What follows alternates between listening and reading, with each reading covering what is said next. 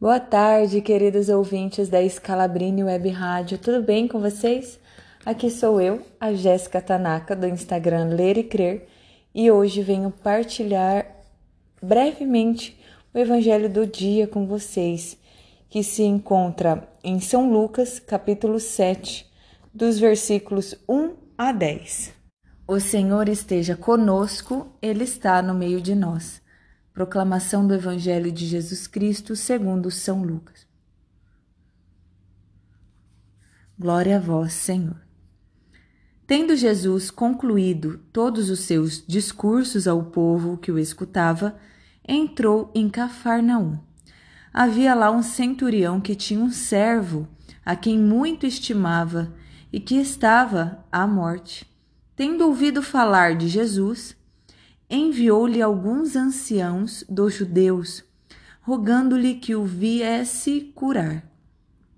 Aproximando-se eles de Jesus, rogavam-lhe encarecidamente: Ele bem merece que lhe faças este favor, pois é amigo da nossa nação, e foi ele mesmo quem nos edificou uma sinagoga. Jesus então foi com eles, e já não estava longe da casa, quando o centurião lhe mandou dizer por amigos seus: Senhor, não te incomodes tanto assim, porque não sou digno de que entres em minha casa. Por isso, nem me achei digno de chegar-me a ti.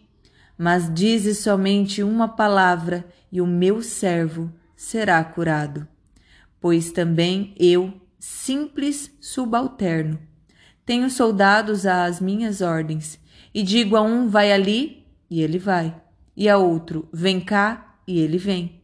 E a meu servo faze isto, e ele faz.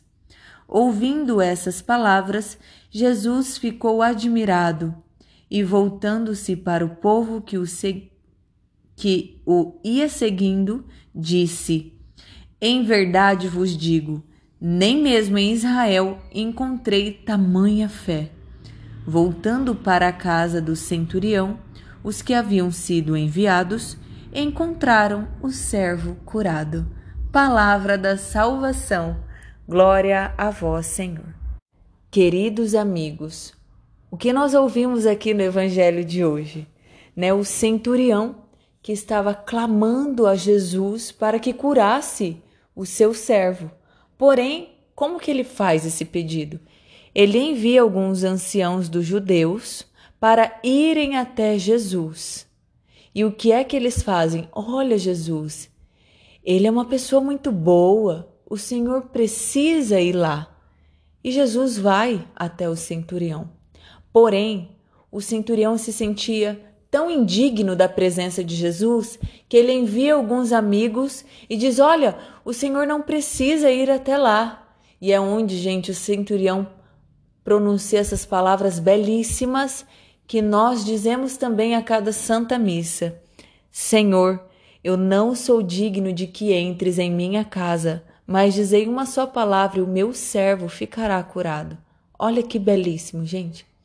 Olha a fé desse centurião. Para ele bastava uma palavra de Jesus para que o seu servo fosse curado. E por que então Jesus se admira tanto deste centurião, né?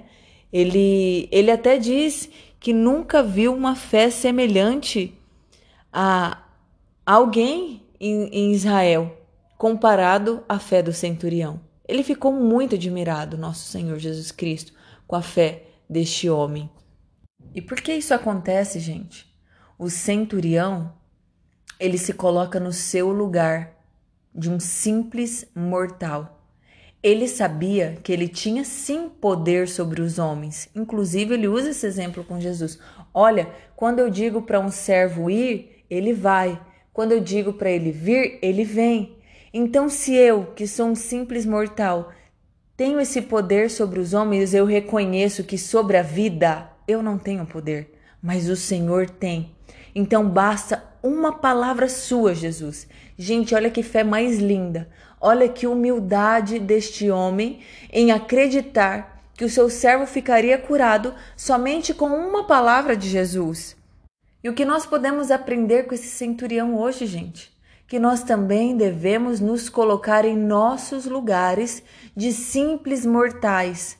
E muitas vezes nós, vimos né, pessoas que, vocabulário bem popular, se acham, pessoas arrogantes, pessoas, pessoas que pensam ser melhores do que as outras. E aqui o centurião, que ele tinha todo o motivo do mundo para dizer a Jesus: Olha, Jesus, eu sou o chefe aqui, o senhor precisa me servir. Não, ele se coloca abaixo do mestre.